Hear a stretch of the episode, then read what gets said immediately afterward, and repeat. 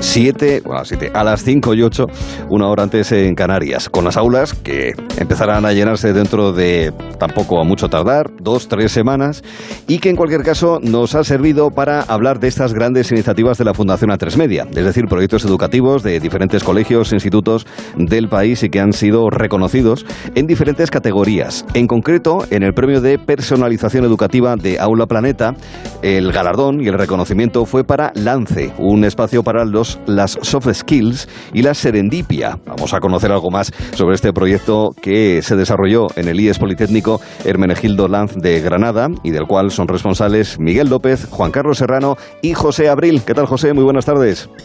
Hola, buenas tardes. ¿Qué tal, Arturo? Bienvenido, gracias por estar aquí. Enhorabuena por ese premio, por el reconocimiento del lance, José.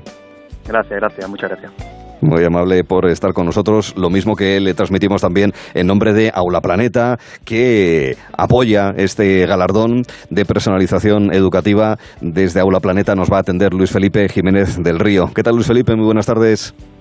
Hola, muy buenas tardes a todos. ¿Qué tal, Arturo? Muy buenas. Bienvenido también a Onda Cero para explicar por qué Aula Planeta también se implica en estos galardones de reconocimiento del trabajo de los eh, docentes. En este caso, eh, esto requiere eh, una primera explicación de conceptos, querido José. Por un lado, ¿qué hemos de entender por soft skills? Y en segundo, por serendipia. Adelante, explíquenos. Bueno, voy a, intentar explicarlo para que se entienda fácilmente. Nosotros somos un centro de formación profesional, un centro muy grande de Granada, con mucha tradición y bueno, eh, la relación con la empresa hace que cuando una empresa necesita de, un profesional, pues nos llaman por teléfono y nos dice, oye, mándame un alumno que sea apañado, que haya terminado y sea apañado. Y eso de ser apañado, pues tiene que ver con esa habilidad de blanda. Es decir, tenemos tradición en preparar, la FP española se prepara bien técnicamente, pero nos venimos dando cuenta que eh, los alumnos requieren de cierta habilidad de blanda. O sea, esas habilidades que tienen que ver, por ejemplo, si se trabaja en equipo, si una persona resolutiva, llego, llego a tiempo a trabajar, sé comunicarme y eso notamos que a veces debemos de entrenarlo y no debemos descuidarlo en los centros educativos. Eso serían las habilidades blandas, soft skill o como queramos llamarlo. Muy bien. Y a partir de ahí, pues eso, ayudarles, es decir, a la gente que tiene ciertas habilidades y que aprendan qué tipo de herramientas para desarrollar esas, esas habilidades, José. Bueno, precisamente una de ellas es la, las mesas de serendipia. Eh, lo que hacemos es que intentamos cambiar la metodología eh, de, la, de las clases. Trabajamos las soft skills a través de mesas de serendipia donde los chavales mm, llegan alumnos de diferentes ciclos formativos, previamente no, no se conocen, les planteamos retos y trabajar por serendipia trabajan sin saber qué va a pasar. Muchas veces decimos, qué bien, qué, bien ha pasado esto, qué bien nos ha salido esto y no sabemos ni cómo. Pues tiene que ver con ese concepto de serendipia. Al final lo que tenemos son espacios diferentes de trabajo, por ejemplo tenemos un espacio de coworking en el propio centro, donde se trabaja ese tipo de metodologías ágiles, donde se entrenan esas soft skills. Mm. Eh, es bueno que las cosas se planifiquen, pero también es bueno dejar margen a cierta creatividad, cierta capacidad de improvisación, de adaptarse, es decir, lo que ahora se llama resiliente, de alguna manera, ¿no, José? Sí, eso es un poco la, tú has dado con la clave, esa es la idea. Nosotros, eh, o sea, las clases teóricas o técnicas del FP ya sabemos cómo se hacen, pero tenemos que salir un poco de la caja y trabajar de manera diferente en la aula para fomentar esas soft skills que hablábamos antes, para fomentar la creatividad, por ejemplo, la toma de, decisiones o ser resolutivo. Mm. Luis Felipe, ¿por qué Aula Planeta participa también en los eh, premios de la Fundación A3 Media, en las grandes iniciativas, y en concreto en este de personalización educativa, Luis Felipe?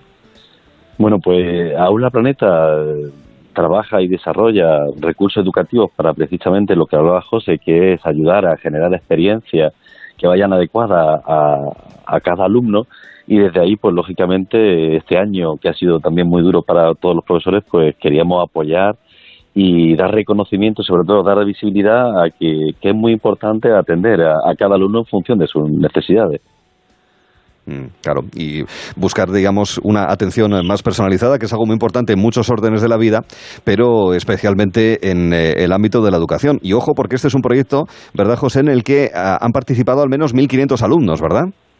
Bueno, nosotros somos, como te decía, el centro más grande de FP de Granada y bueno, por ejemplo, con la plataforma lance.es lo que hacemos es que a todos los alumnos del centro, una vez, bueno, incluso en el segundo año, incluso una vez que ya titulan, pueden poder entrar en esa plataforma y ahí eh, entrenar sus soft skills, subir sus perfiles profesionales, también les sirve de conexión con la empresa a la hora de búsqueda de empleo, también es un servicio que nosotros ofrecemos a nuestros empresarios, es decir, eh, sí, afecta, afecta prácticamente a la totalidad de, los alumnos de, de FP del centro. Mm. Eh, la verdad es que al final lo importante en la educación, ¿verdad, Luis Felipe? Es esa personalización y es esa, digamos, esa apertura de caminos eh, eh, y que la educación no se quede en lo que conocemos todos, sino que abra nuevas posibilidades, encuentre nuevos márgenes para, en definitiva, mejorar ya no solamente la instrucción del alumno, de la alumna, sino también la transmisión de valores a través de la educación, ¿no, Luis Felipe? Bueno, totalmente de acuerdo y por eso mismo creemos que hay que hacer un esfuerzo importante y como muy bien dice este, como muy bien explica en este proyecto, pues lo que se, se busca es entender muy bien desde dónde parte cada alumno, entender muy bien cómo puede atender esas necesidades y a partir de ahí promover experiencias que permitan pues no solamente la adquisición de valores, sino de esas habilidades, de esa resolución, de ese contextualizar con la realidad que al final lo que permite entender y aprender de una manera mucho más adecuada, entendemos mm. nosotros, y desde ahí lo, lo potenciamos. Mm. Y además, una de las cosas, Luis Felipe, que se ha valorado es que se conecta el alumnado con el mundo laboral, ¿no es así? Totalmente. Al final el, tenemos que desarrollar todas nuestras habilidades y desde el proyecto Lance ha sido y hemos visto que ha sido un éxito cómo el profesor se convierte en un guía, no solamente en un mero transmisor, para que luego pueda hacer esa conexión con el, con el entorno profesional. Eh, ¿De qué manera esa conexión entre la formación, José, y las empresas se ha producido? Son cerca de 200 o más de 200 empresas, ¿no? Las que de alguna manera han sido apeladas con esta iniciativa, ¿no? Sí, efectivamente, nosotros, como te decía, tenemos gran tradición y tenemos una, gran relación con, las empresas del entorno, pero en el mes de junio ya presentábamos Lance.es, que era esa plataforma que precisamente ponía en conexión a, esos alumnos agresados, a esos alumnos que ya son profesionales, con las empresas y cuando las empresas necesitan, requieren de un perfil profesional determinado, con unas habilidades blandas determinadas, suben su solicitud, su demanda de empleo y nuestros alumnos antiguos pues ya pueden subir su currículum vitae, pueden conectarse con esas empresas y en definitiva mejorar su empleabilidad, que, es el objetivo fundamental lance.es, lance con Z, ¿eh? lance, lance.es. Viene, del nombre del instituto que es H. Lance y ahí jugamos un poco con, con la palabra lance. Eh, Hermenegildo Lance, es el nombre total y ampliado, digamos, del instituto. En términos de educación, eh, ¿cuáles, eh, Luis Felipe, eh, son las propuestas de presente y de futuro que tienen desde Aula, Aula Planeta? Pues en principio, como decía al principio, nosotros lo que queremos es facilitar la vida al profesor. El profesor en todos los sistemas educativos del mundo es una persona, es decir, es un profesional que, que es súper importante para nosotros dejar hacer, generar esa experiencia, desarrollar esas competencias y a partir de ahí nuestro, nuestros retos son en desarrollar recursos de calidad eh, digitales eh, para, para poder favorecer y facilitar eh, no solamente en, la, en, el diseño de las propuestas pedagógicas, sino en la parte de evaluación, que entendemos que es muy importante, la parte de seguimiento y en el desarrollo de todas esas habilidades y que el alumno pueda entender y atender y que se motive para poder trabajarlo. Y el profesor, a su vez, pues tenga herramientas que le permitan pues personalizar la educación y entenderlo en cada momento del proceso de enseñanza y aprendizaje. Mm. ¿Algún reto que a Lance le van a dar ahora que vuelve en la actividad lectiva, José? Bueno, para nosotros cada año es un reto. Este año eh, un poco lo que tenemos en mente es dimensionar esta, esta iniciativa para que llegue al máximo de alumnos eh, posible, incluso fuera en otros centros educativos de formación profesional también. Ese sería el reto. Mm. Sí, señor, porque en definitiva estos son ideas que pueden servir a los demás y es algo en lo que también hemos incidido en estas conversaciones vespertinas con todos aquellos que han recibido estos reconocimientos de grandes iniciativas, que son ideas que han desarrollado en estos centros, pero que pueden valer para otros de similares características por diferentes eh, factores para mejorar la educación, algo en lo que todos nos sentimos involucrados. En este caso, premio a la personalización educativa de Aula Planeta Lance, del IES Politécnico Hermenigildo Lance de Granada, un espacio para las soft skills y la serendipia de lo que hemos querido hablar con uno de los docentes que lo ha impulsado, con eh, José Abril. José, muchísimas gracias por estar aquí en Onda Cero. Un saludo. Gracias. Se me permite agradecer a Tres Media, Fundación y a Aula Planeta y a mis compañeros Juan Carlos y, Miguel. Eh, y bueno, ese agradecimiento envío desde aquí. Y gracias a vosotros por invitarnos a usted, José, Juan Carlos Serrano y Miguel López, que con José Abril eh, impulsaron el, lance. Y lo mismo le deseamos en nombre de Aula Planeta a Luis Felipe Jiménez del Río, que sea el mejor curso posible. Luis Felipe, muchísimas gracias. Muchísimas gracias de Arturo y, darle la enhorabuena a Lance, a José y como granadino, pues un orgullo que tengan esos proyectos tan importantes y que ayuden a los alumnos a conseguir lo que se, eh, lo que lo que persiguen. El paisanaje, el paisanaje también suma. Gracias, Luis. Muy amable. Y gracias. Seguimos mirando hacia la educación y hacia el futuro.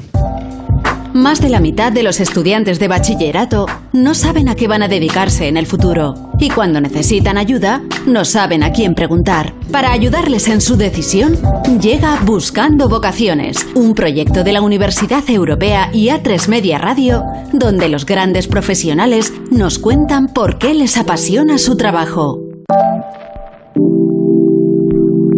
Así es, seguimos hablando en Gelo de una de las grandes preocupaciones que tiene hoy en día la gente joven, su porvenir, su futuro, saber a qué se van a dedicar.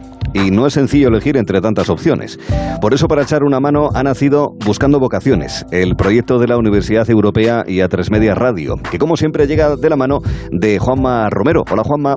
Hola, muy buenas a todos. Hoy traigo el testimonio de una mujer excepcional. Se llama Karma Pinós y está considerada como una de las arquitectas más importantes de España.